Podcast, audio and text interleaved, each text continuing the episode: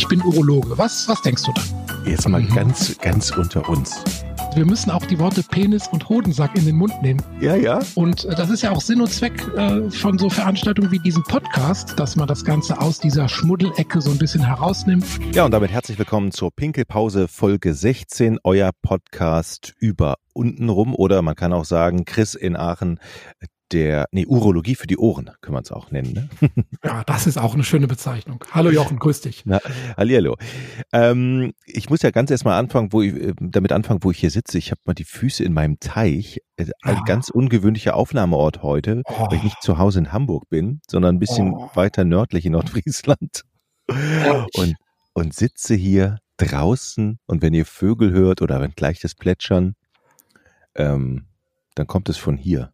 Super. ich sitze auch, sitz auch nicht zu Hause, aber das ist anderen Umständen geschuldet. Also die, die Stammhörer wissen ja schon, dass ich manchmal so ein bisschen Probleme mit meinem Internet zu Hause habe, so ein bisschen WLAN-Stottern. Und jetzt ist es komplett hinüber und jetzt habe ich mich bei Freunden eingebucht. Das ist aber auch sehr schön. Altbauwohnung, ähm, Arbeitszimmer, Blick in grünen Hinterhof. Also ich genieße das auch gerade hier. Hast du so ein Klingelchen, wenn du einen Kaffee brauchst oder ein Stück Kuchen? Ja, Kaffee hat man mir gerade schon gebracht. Also das ist schon erledigt. Ah, okay. Dann kommt der Kuchen gleich noch. Ja, also wenn einer reinrumpelt, dann ja.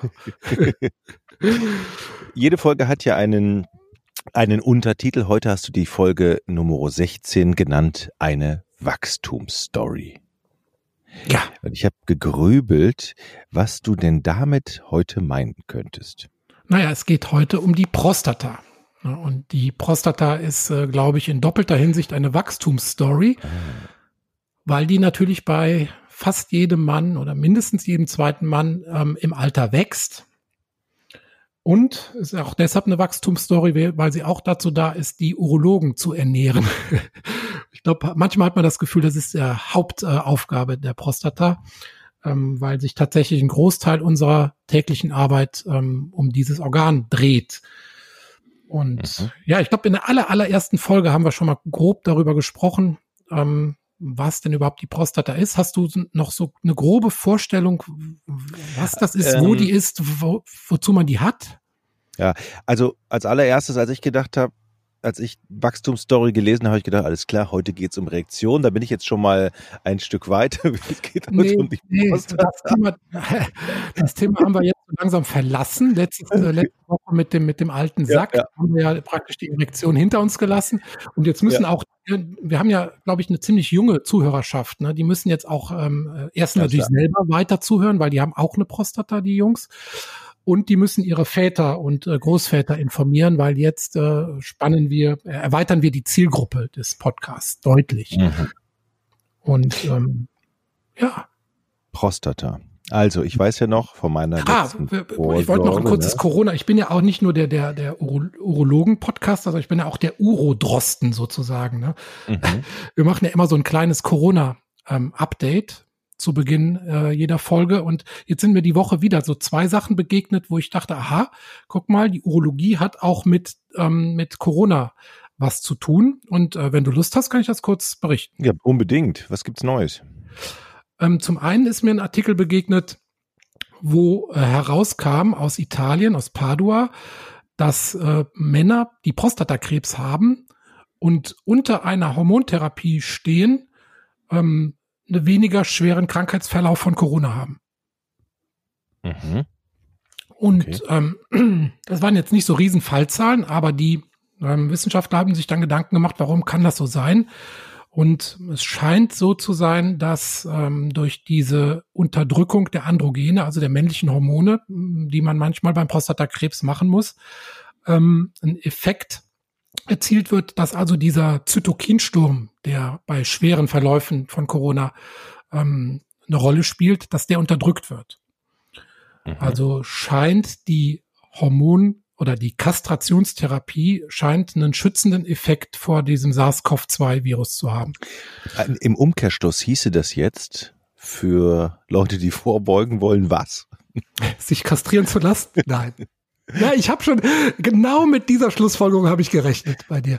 Aber es, ja, es ist natürlich äh, nicht so einfach, aber es deutet schon, Umkehrschluss würde eher bedeuten, dass Männer schwerere Verläufe haben. Und das scheint sich ja auch so herauszukristallisieren, dass also durch das Testosteron ein erhöhtes Risiko bedingt wird. Mhm. Ja. Das könnte ein Grund sein, warum Männer ähm, gelegentlich schwerere Verläufe von Corona erfahren müssen. Ja. Mhm. Das war jetzt die schlechte Nachricht, also ne, oh. dass man sich zum Schutz kastrieren lassen könnte. Bitte nicht ernst nehmen, diese Bemerkung.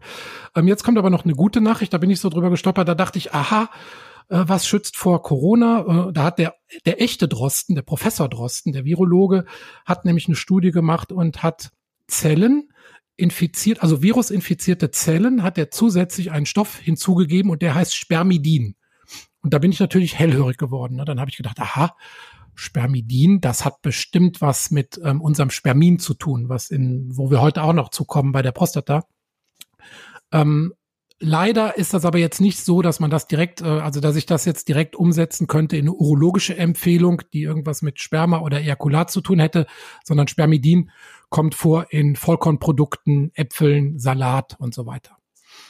Ähm, aber er konnte halt mit diesem Zusatz von Spermidin die Vermehrung der Coronaviren um mehr als 85 Prozent absenken. Also da kann man tatsächlich schon eine ähm, Empfehlung daraus ableiten, dass also solche Vollkornprodukte, Äpfel, Erbsen, Salat, Weizenkeime tatsächlich einen äh, guten Effekt ähm, oder einen, ja, eine schützende Wirkung äh, für Coronaviren haben könnten. Wie gesagt, Könnte. immer alles im Konjunktiv hier sowieso. Aber ein Apfel essen ist ja nicht so verkehrt, ne? An apple a day keeps the doctor away. Sagt man ja so. Und da ist ja auch tatsächlich viel dran, wie man so Ja, sagt, das ne? wird ja gemeinhin, also das wird ja selbst hier beim Ernährungskompass von Baskast, der da wirklich die wissenschaftliche Seite da sehr beleuchtet hat, ähm, schon auch befürwortet. Das kann man, glaube ich, schon stehen lassen, dass das viele gute Effekte hat. Mhm. So, so. von Apfel und Nuss Rein in die Prostata. Rein in die Prostata. Mit der äh. Quizfrage oder wie starten wir? Nee, du hattest ja mich am Anfang gefragt, ob ich weiß, was das ist. Ja, ne? genau. Und genau. Ich, da weiß ich ja nur noch beim letzten Mal, als ich beim deinem Kollegen war. Ja. Äh, da hatte ich ja eine Vorsorgeuntersuchung und da sagte er so, mm, oh, so, mm, also schön weich, mm, ja, ja, ja. alles gut. So, so. Ja. Und dann war alles gut nach 20 Sekunden. Ja. Und ähm, ich möchte mich da wissenschaftlich nicht auf den falschen Pfad begeben, deshalb überlasse ich die Erklärung dann doch lieber dir. Man kann sich da ja auch blamieren als Amateur. Aber was ja nicht schlimm ist, weil es ja kaum einer so richtig weiß, was die Prostata ist, wo sie liegt und wozu die überhaupt gut ist. Und eigentlich ich, könnte. Hm? Ich sortiere mich mal in, in, in die Reihe der Unwissenden ein. Kannst du ruhig. Das ist keine, keine Schande. Also wenn du jetzt ähm, selbst Ärzte fragst, mhm. was jetzt die Prostata so genau macht, da wird, wenn das nicht ein ausgewiesener Urologe ist, kommt da wahrscheinlich auch nicht so viel. Ne? Also das ist jetzt nichts ähm, Besonderes, dass man jetzt nicht so viel über dieses Organ weiß.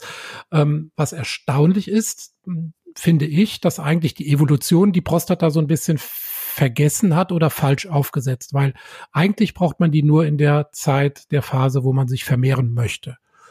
Und danach könnte die eigentlich zurückgebildet werden. Mhm. Mm, aber das Gegenteil ist oft der Fall. Ne? Ab einem gewissen Alter wächst die, obwohl man sie nicht mehr braucht. Das ist also ja der eigentlich. Körper müsste sie eigentlich automatisch abstoßen können, dann wäre das super. Ja, genau. Und die Evolution, ich meine, wir können, es wäre spannend, wenn wir jetzt mal, so eine Million Jahre weiter gucken, bin ich überzeugt, wir werden keine Haare mehr haben. Ich habe ja meine Augenbrauen, wie wir schon erwähnt haben, abgegeben mhm. schon. Ne? Also ich bin der Evolution voraus. könnte ja. man sagen. Ähm, oder Ohrläppchen zum Beispiel. Keine Ahnung, wozu sind die gut? Sowas Ohrläppchen? Ja, da kann ja. man was dranhängen. Meinst du, das war ursprünglich Frag doch mal deine Frau, wofür die gut sind.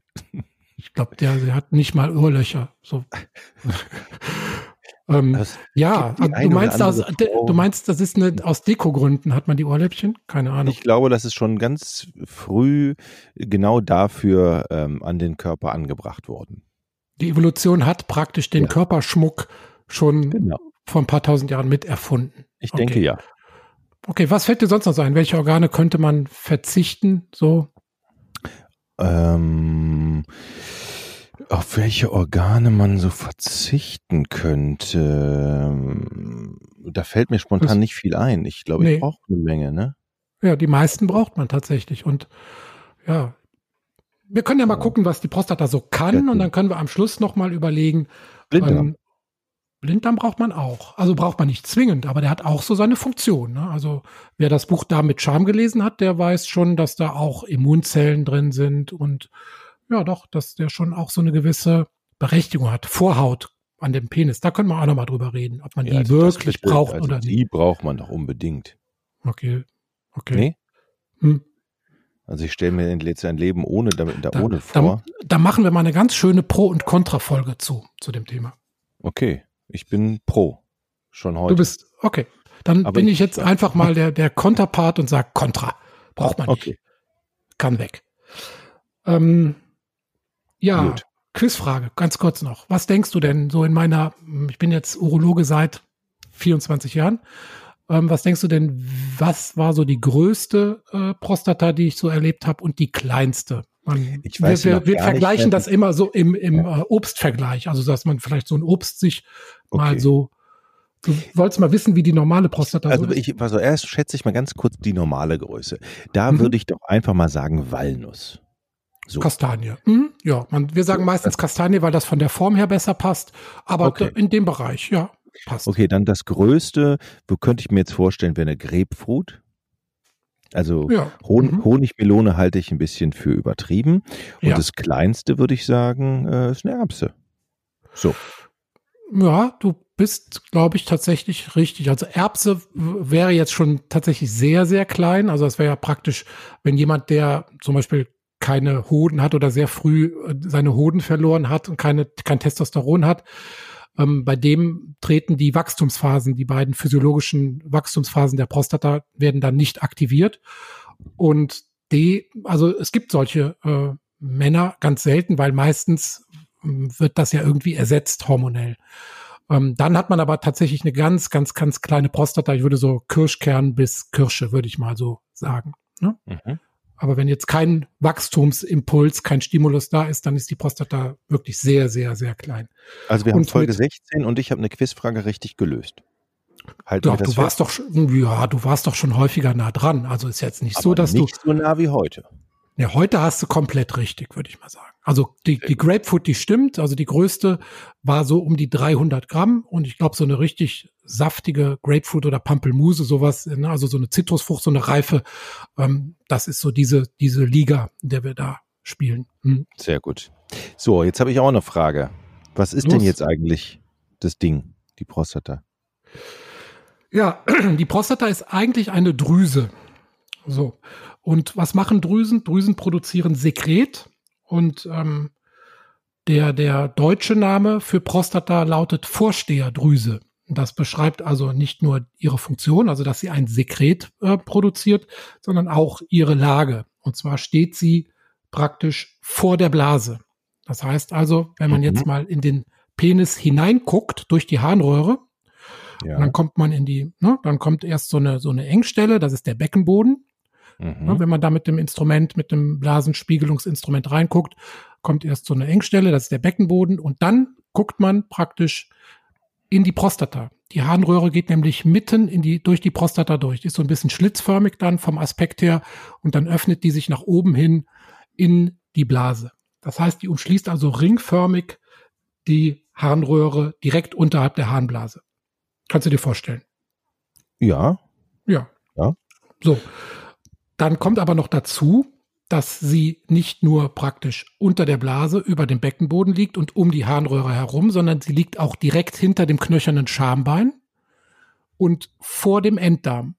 Ja, das weißt du ja noch von deinem Urologenbesuch, als der die abgetastet hat. Da ist er ja Gut, durch wo den. der Grode mit seinem Finger überall war, das weiß ich jetzt nicht. Es war aber tief, ja. tief innen drin. Genau, tief. Also, ich meine, der hat ja nur einen begrenzt langen Finger, also kannst du ungefähr dir ja denken, in welchem Bereich das dann ist. Ne? Und dann mhm. halt nach, nach vorne hin zum Schambein, da tastet man die Prostata. Also die ist ganz ordentlich da unten eingekesselt. Ja? Ähm, wenn man jetzt den inneren Aufbau sich betrachtet, dann kann man sich das wie so eine Zwiebel eigentlich vorstellen. Da gibt's also so eine Mantelzone, die ist so ein bisschen mhm. um die Harnröhre herum weiter ähm, vorne gelegen. Dann gibt's eine Innenzone und ganz außen praktisch wie bei einer, ja, wie bei einer Zitrusfrucht oder bei einer Orange dann die Schale. Man hat also ein Fruchtfleisch und man hat die Außenschale und in der Mitte durch, ja, nicht ganz in der Mitte, aber dadurch läuft halt die Harnröhre. Mhm. Mhm. Und die Prostata ist aber auch, das ist ganz wichtig, ein Muskelorgan. Hat, die hat ganz viele Muskelfasern. Und mh, hm, das kannst du dir ja auch irgendwie vorstellen, warum das so ist. Die muss sich ja, nämlich wenn die, was, wenn, die was, wenn die was produzieren muss, was er irgendwie raus muss, dann mhm. muss die mhm. natürlich auch die Fähigkeit haben, das raus irgendwo rein zu pumpen. Genau, die pumpt. Ne? Das ist also eine Muskelpumpe auch tatsächlich. Und zwar beim Samenerguss. Ne? Und ah. in, in der Prostata ist eine riesige Kreuzung von drei Wegen. Und zwar kommen da die beiden Samenleiter an von den Hoden. Mhm. Und es gibt hinter der Prostata noch die beiden Samenbläschen. Die heißen zwar Samenbläschen, aber die produzieren jetzt keinen, äh, keine Samenzellen, sondern die produzieren eine Flüssigkeit, über die wir gleich noch so ein bisschen sprechen werden. So, aber halt in der Prostata kommen all diese Flüssigkeiten zusammen. Das heißt, das Sekret aus der Prostata, dann das Sekret aus den Samenbläschen und die Samenzellen aus den Hoden über die Samenleiter, über den Samenstrang, die Leiste, dann in, den, in die Prostata hinein. Okay? Mhm, mhm. ja, ja, ich bin gerade. Oder hast du gerade deine Füße im, im, Teich gewaschen und hörst mir gar nicht mehr zu? Nee, nee, ich, ich, habe den Finger in ein. Du hast getastet auch, Jochen. Nein, äh, nicht, äh, nicht doch. Nicht schon wieder Kopfkino hier. Okay, also ja. ich, ich, äh, ich doziere einfach mal weiter, du, äh, ja. während du da an dir selber rumprokelst. Ähm, so. Also mhm. da münden halt diese ganzen Sachen zusammen und dann ähm, beim Samenerguss zieht die Prostata sich zusammen und über diese Muskelpumpe wird dann das Ejakulat nach draußen befördert. Jo. Und es gibt noch einen einen anderen Muskel in der Prostata und das ist der innere Schließmuskel. Der liegt oben praktisch auf der Prostata Richtung Blase. Und das ist so ein ringartiger Muskel und der macht beim Samenerguss zu. Mhm. Warum? Damit der Samen nach vorne in die Harnröhre geht und nicht nach oben in die Harnblase. Ah, das macht Sinn verständlich, ne? Mhm. Genau. Und das ist praktisch wie so ein Reflex. Also beim Samenerguss wird einmal oben abgedichtet, damit es nicht hochgeht in die Blase und die Prostata zieht sich in mehreren Wellen zusammen, damit der Samen ejakuliert wird. Mhm. So. Und, Klingt erstmal ganz vernünftig. Genau, aber wir sind immer noch an dem Punkt, dass man die eigentlich nur braucht, wenn man sich vermehren möchte, ne? wenn man also Nachwuchs produzieren möchte. Mhm. Ja. So, jetzt schauen wir uns mal diese Samenflüssigkeit genauer an. Moment, ich muss mal einen Schluck Kaffee trinken. Ja, okay, dann trinke ich auch einen Schluck ähm, Wasser. Ah, Eiskaffee, lecker. Ah, Wasser, lecker. Aus dem Teich? Nein. Mhm. okay. Also mhm. die, Samen, die Samenflüssigkeit, die setzt sich zusammen ähm, zu etwa ein Drittel aus dem Sekret der Prostata. Und ja fast den gesamten Rest machen die Samenblasen. Also die Samenblasen, die produzieren relativ viel Flüssigkeit. Die können also pro Samenblase, sind auch paarig angelegt, links und rechts, hinter der Prostata, pro Seite ungefähr vier Milliliter so speichern. Ne? Mhm. Um, jetzt ist aber so, je häufiger man ejakuliert, umso weniger ähm, produzieren die Samenblasen und umso mehr produziert die Prostata. Dann verschiebt sich also der Anteil, dass also die Prostata dann mehr Flüssigkeit produziert ähm, und die Samenblasen weniger. Dann ist also der Anteil des Prostatasekrets ähm, größer. Die Gesamtsamenmenge nimmt aber bei wiederholten Ejakulationen ab insgesamt. Also es wird nicht so schnell nachproduziert. So. Okay. Mhm. Ähm, jetzt inhaltlich oder sag, bleib mal erstmal beim äußeren Aspekt. Das, ja. Ja, ja. Ich überlege gerade diese Produktion, diese Nachproduktion. Das ist ja für viele auch ganz wichtig, ne? Wenn man öfter mal hintereinander, wie viel kann man denn dann noch ähm, abgeben? Wenn man jetzt, sag mal, den ganzen Tag über angenommen. Man wacht morgens auf und dann geht's los und will bis in den Abend hinein. Bis in den Abend hinein, okay. Das ist ja, so eine echte Jochenfrage, die ich nicht beantworten kann. Ähm, also ich kann nur sagen, es wird von, von Ejakulat zu Ejakulat weniger, die Gesamtmenge, und der Anteil des Prostatasekrets nimmt zu. Das ist aber ja. im Prinzip so, als ob du mit dem Mund ausspuckst und der Speichel wird halt nicht so schnell nachproduziert, wie du ausspuckst. Also das, da ist natürlich irgendwo eine physiologische Grenze gegeben. Mhm. Aber ich mhm. kann das jetzt nicht in Zahlen bemessen. Okay. Ja. Mhm. mhm. Wenn wir uns aber die Samenflüssigkeit mal genau angucken, dann mhm. ist es so, dass die ähm, milchig trüb ist und nach der Ejakulation ist die ja erstmal so gelartig. Und dieses Gelartige, ähm, das kommt wiederum von den Samenblasen. Ähm, die Samenblasen produzieren ähm, ein Protein, das heißt Semenogelin, also praktisch Samengel übersetzt. Ja, also das wird, die, werden die Spermien in so ein Gelkissen praktisch eingepackt, damit die erstmal schön geschützt sind und dann wird das ausgestoßen. Ja, mhm. und ähm, die Prostata wiederum gibt dann ihr Sekret dazu, was dann wiederum ein Enzym enthält, was dieses Protein aufspaltet.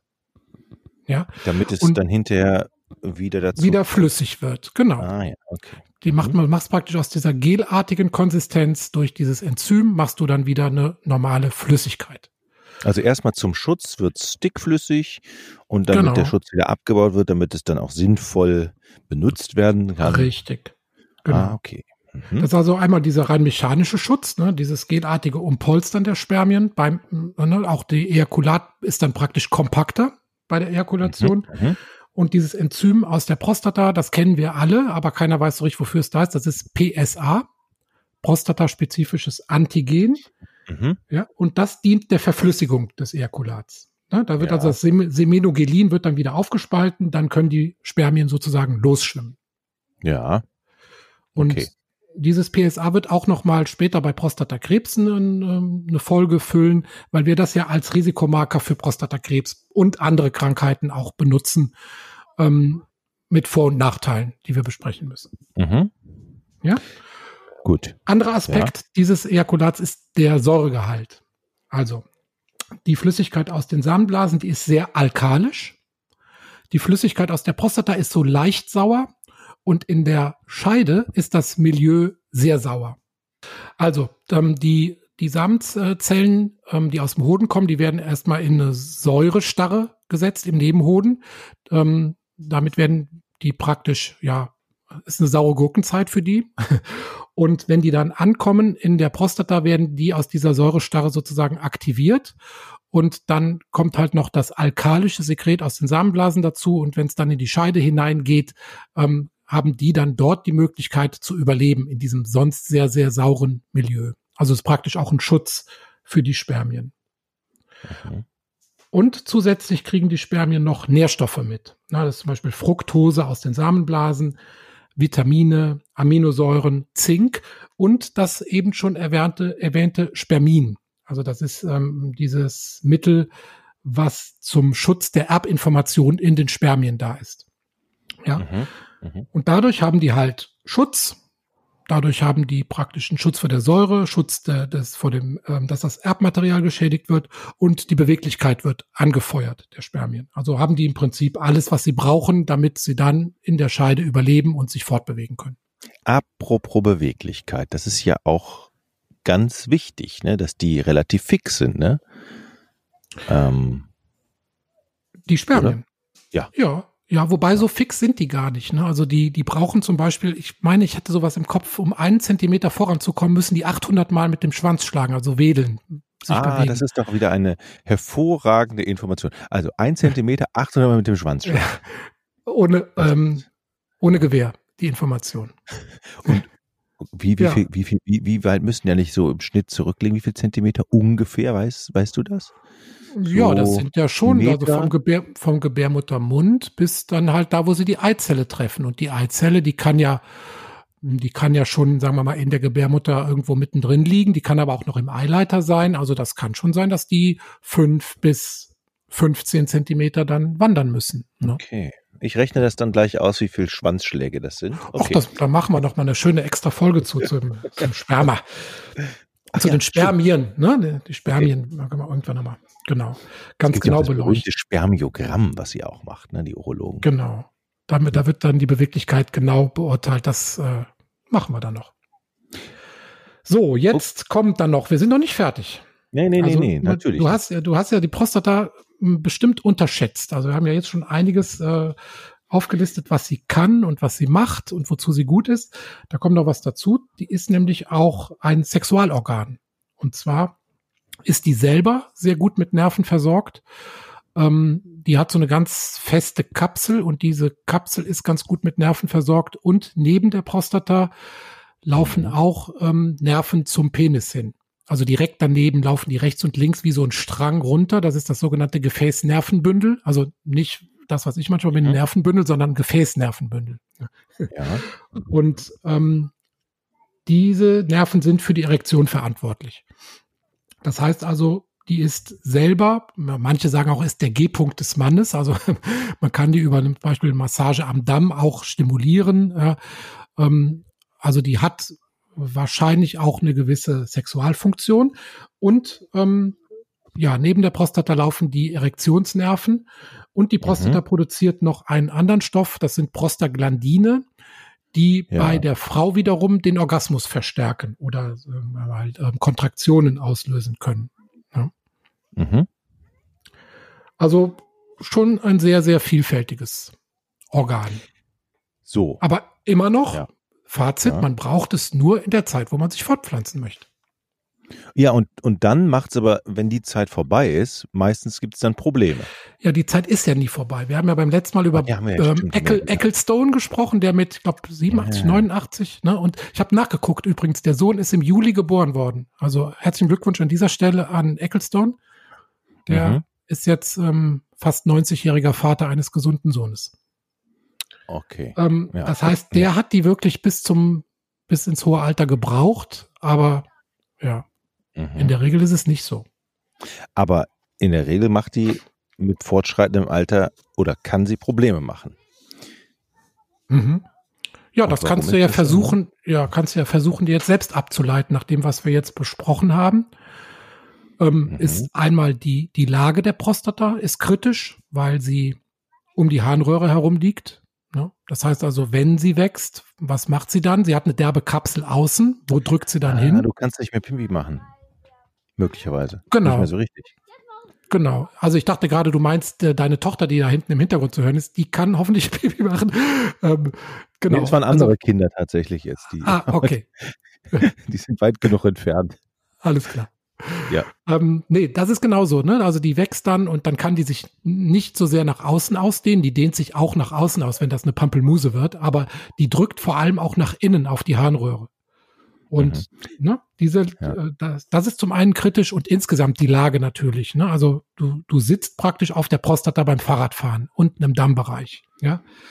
Ähm, das heißt, die ist auch empfindlich gegenüber Kälte, Nässe, mechanischer Belastung. Also zum Beispiel Kälte ähm, hat so einen Reflex, dass sich Blutgefäße zusammenziehen.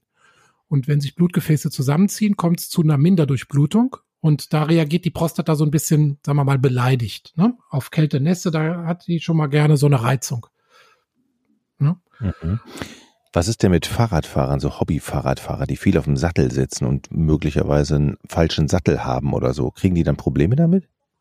Oftmals ja. Ne? Also wie gesagt, äh, durch die rein mechanische Belastung kann man schon mal ähm, so ein bisschen die Durchblutung abdrücken. Und Kälte und Nässe spielen eine Rolle, dass also die Prostata dadurch weniger durchblutet wird. Einfach durch das Zusammenziehen der Gefäße bei Kälte. Mhm. Also wir sehen das schon durchaus. Ne? Bei je mehr Fahrradfahren, umso, umso mehr sieht man das. Und ähm, Mountainbiker nach meinem Eindruck noch mehr, weil dann noch halt noch diese, diese äh, stoßartigen äh, oder vibrierenden Belastungen dazukommen. Ja. Kann man denn jetzt sagen, dass man auf seine Prostata aufpassen muss? Oder also kann ja. man das überhaupt? Oder hier ein Traktor im Hintergrund? Das ist hier sehr authentisch. Ja. Vor, vor, mir flog gerade übrigens eine Hornisse am Fuß lang. Hornisse am Fuß, Fuß im ja. Wasser, Tochter im Hintergrund und Traktor auf der Straße. sehe ich hier und sitzt, sitzt, schön auf meiner Prostata auf einer Betonbank. Ja, das ist nicht so gut. Also man oh. muss auf die Prostata aufpassen. Ne? Also tatsächlich Kälte, Nässe, Fahrradfahren und so weiter. Und ab Mitte 40 dann auch die Größe beobachten lassen, abtasten lassen und wenn man möchte, auch den Prostatakrebstest, diesen PSA-Wert bestimmen lassen. Also die Prostata sollte schon im Auge behalten werden, denn jeder äh, zweite Mann ab 60 hat eine gutartige Vergrößerung und, jetzt kommt's, 40 Prozent ähm, das Risiko, wenn man 50 ist, dass man im Laufe seines Lebens Prostatakrebs bekommt, ist 40 Prozent. Also muss ich natürlich was zu sagen. Ich meine mhm. damit veränderte Zellen in der Prostata. Die müssen aber nicht sozusagen zur Erkrankung führen. Das heißt, das Erkrankungsrisiko ab dem 50. Lebensjahr liegt bei ungefähr 8 Prozent und das Sterberisiko bei 3 Prozent an Prostatakrebs. Das heißt, es entwickeln sehr, sehr viele Männer einen Prostatakrebs. Wenn man mhm. danach sucht, findet man ja. den. Der muss aber dann nicht aggressiv und behandlungsbedürftig sein. Ja. Okay. Aber mhm. die Prostata neigt sehr stark dazu, sich ähm, ab dem 50., 60. Lebensjahr gutartig zu vergrößern oder auch bösartig. Das sind aber zwei ganz verschiedene Krankheiten. Da müssen wir dann in den nächsten Folgen nochmal äh, genau drüber sprechen. Über Ursachen und so weiter, Symptome. Mhm. Okay. Aber nochmal, äh, ein, eine Frage nochmal. So, erstmal, warum musste sich vergrößern? Also ich das macht ja, Mensch, ja Jochen, Sinn, ich habe auch, auch keine Ahnung. Ich weiß oder? es nicht. Es macht ich doch gar keinen Sinn. Es macht überhaupt keinen Sinn. Also, wie gesagt, meine Vermutung ist, da steckt eine Urologenlobby dahinter. Und äh, die hat irgendwann mal so ein Gen in die Männer implantiert, dass die Prostata wächst und wir nicht arbeitslos werden. Ah, Aber sehr gut. Ja. Ich, ich habe keine Ahnung. Aber wir, wir gehen das mal Schritt für Schritt durch, welche Rolle spielt Vererbung, welche Rolle spielt Ernährung, welche Rolle spielen die Hormone und so weiter. Das spielt alles eine Rolle. Aber warum hat sich die Natur das überlegt? Keine Ahnung. Ich also, weiß es nicht. Es hört sich für mich an, du redest ja auch mit einem Pathos und einer Leidenschaft von diesem Organ. Da will man einfach, da will man einfach mehr wissen. Das, Na klar. Themen, das Themengebiet ist riesig, ja. Also ähm, Ach. Ach. Ich, ich werde immer für meine Begeisterung für die Urologie ausgelacht, aber ich stehe dazu. Das äh, nützt ja nichts, ist ja mein Beruf. Diese, ja. diese Prostata, wunderbar. Ein Traum, ja. ja. Dann lass uns doch in den nächsten Folgen noch ausführlich darüber. Ich habe bestimmt auch ganz viele doofe Fragen dazu. Ja, ja. Und wir, wir beginnen aber ganz gutartig, würde ich sagen, oder? Ja. Also, ja, okay. Mhm. Mhm. Gut. Okay. Dann haben wir noch das, ein Pipipedia, was wir heute abarbeiten müssen. Ne? Ja, willst du noch eins? Ja, unbedingt. Ja. Ähm, Im Prinzip habe ich nur mh, hm, die anatomischen Bezeichnungen für das, was wir eben besprochen haben, nochmal zusammengefasst. Und zwar ist das der Samenleiter, die Samenblasen und der Samenhügel, wo alles zusammenfließt. Und das nennt sich dann auf Lateinisch Ductus ejaculatorius und Vesicula und Colliculus seminalis. Das ist im Prinzip auf Lateinisch schlau ähm, einfach die Bezeichnung für den Samenleiter, Ductus ejaculatorius, die Samenblasen, Vesicula seminalis und den Samenhügel, wo alles zusammenfließt, den Colliculus seminalis. Also du merkst, wir neigen dazu, ganz banale Sachen immer ganz hochtrabend zu bezeichnen, damit das schlau klingt. Das klingt sehr schlau. Ja. das klingt wirklich schlau. Ich freue mich auf die nächsten Folgen. Ich habe viele, ich viele erst, Fragen. Ja. Ähm, hier der Hinweis nochmal. Wir haben ja auch, oder du stellst ja in den Show Notes unter diesem Podcast ganz viele Informationen rein, wo man äh, ne, so Quellenverlinkungen und, und zusätzlichen Lesestoff manchmal.